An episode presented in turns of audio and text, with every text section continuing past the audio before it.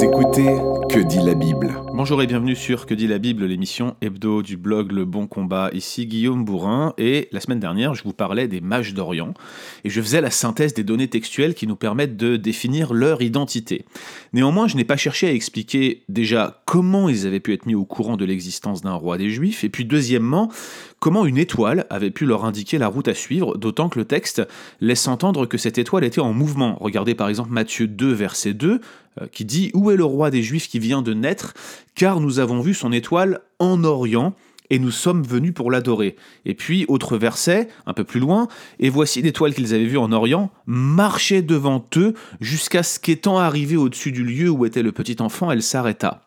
Quand ils aperçurent l'étoile, dit le texte, ils furent saisis d'une très grande joie. Alors on va tenter dans ce podcast de répondre à ces deux questions. La première, comment est-ce qu'ils ont obtenu l'information d'un roi des Juifs qui vient de naître? Et la deuxième, quelle était la nature de cette étoile? Alors l'information d'un roi des Juifs venant à naître n'est pas spécifiée dans le texte. Le texte reste silencieux quant à la manière dont ces mages ont été mis au courant d'un enfant à naître qui serait le Messie le roi des Juifs, notant au passage que euh, être un Messie, un un Machia, c'était être le roi des Juifs. C'était sûr pour eux qu'un que, Messie et un roi étaient exactement la même chose, les termes étaient interchangeables. Il ne faut pas exclure que Dieu se soit révélé de manière spéciale à, ces personnes, des personnes qui seraient en dehors de l'alliance, de l'alliance mosaïque, donc il semble l'avoir fait par le passé. On peut citer par exemple Balaam, même si son histoire est pour le moins singulière.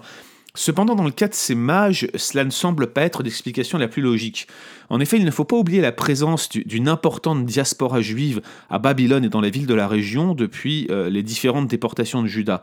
Et il est tout à fait plausible que les mages aient été mis en contact avec les prophéties messianiques de la Bible hébraïque par ce moyen.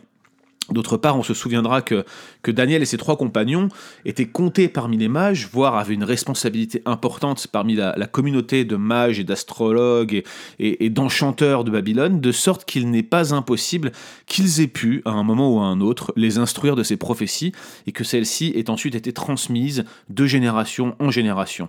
Alors, tout ceci n'est qu'hypothèse sur hypothèse, mais à mon sens, cette explication demeure la plus probable et je vais en retoucher un mot à la fin de cet épisode.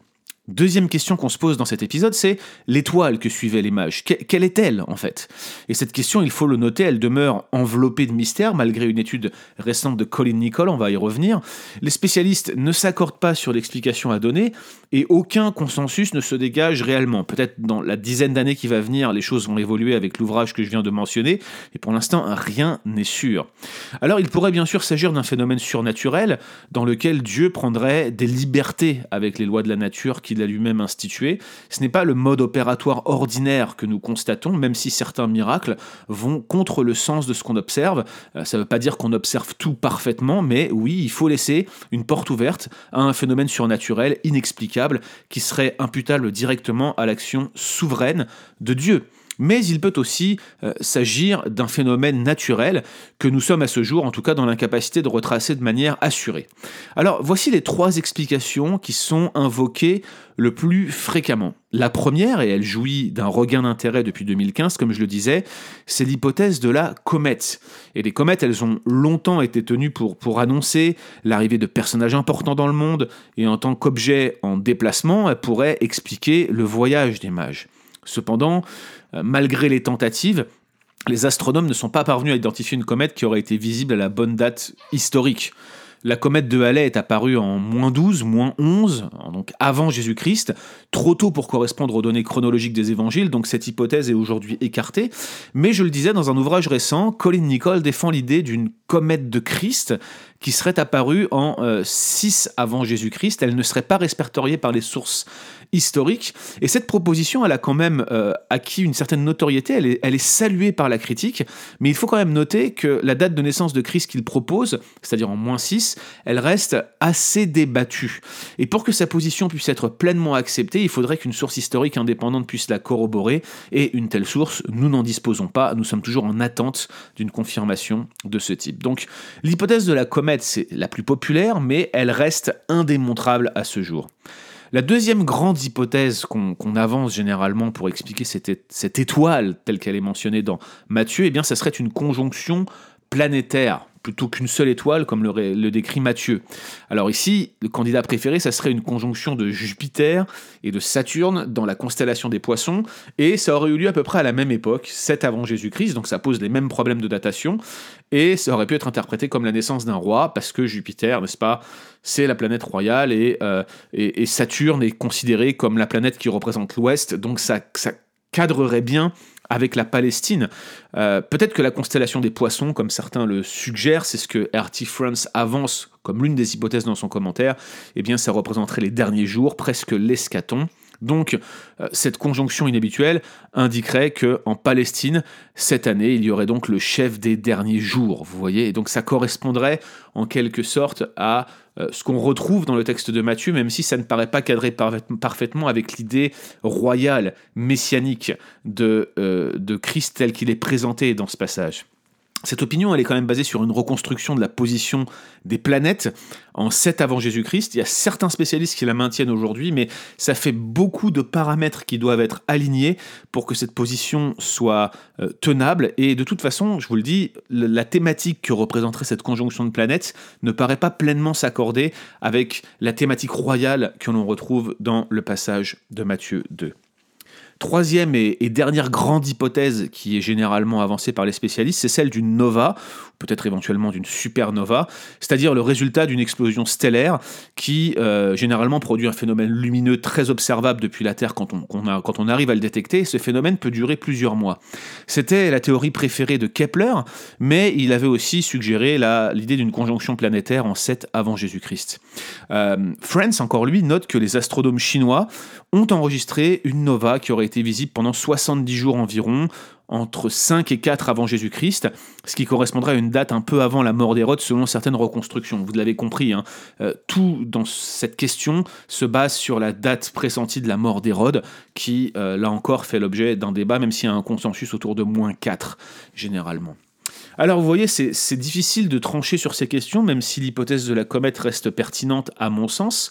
Et dans un article de 2015 sur TPSG, Dominique Anger, qui présentait donc la thèse de, euh, Nicole, liste euh, certains des problèmes d'interprétation que pose cette étoile et il propose certaines solutions. Déjà, le terme grec qui est traduit par étoile, eh bien, ça peut faire référence à différents types de corps célestes. Donc, on ne peut pas se baser exclusivement sur le thème, sur le terme, pardon, pour reconstruire ce que serait exactement ce phénomène. Et puis, en Matthieu 2, 2, il y a cette expression qui, est problématique, l'expression qu'on a traduite plus haut dans mon texte, et je pense que c'est la, traduction la meilleure. Nous avons vu son étoile en Orient, ça paraît la meilleure, mais regardez comment traduit la Summer. À mon sens, c'est erroné, mais ça reste possible, nous avons vu se lever son étoile.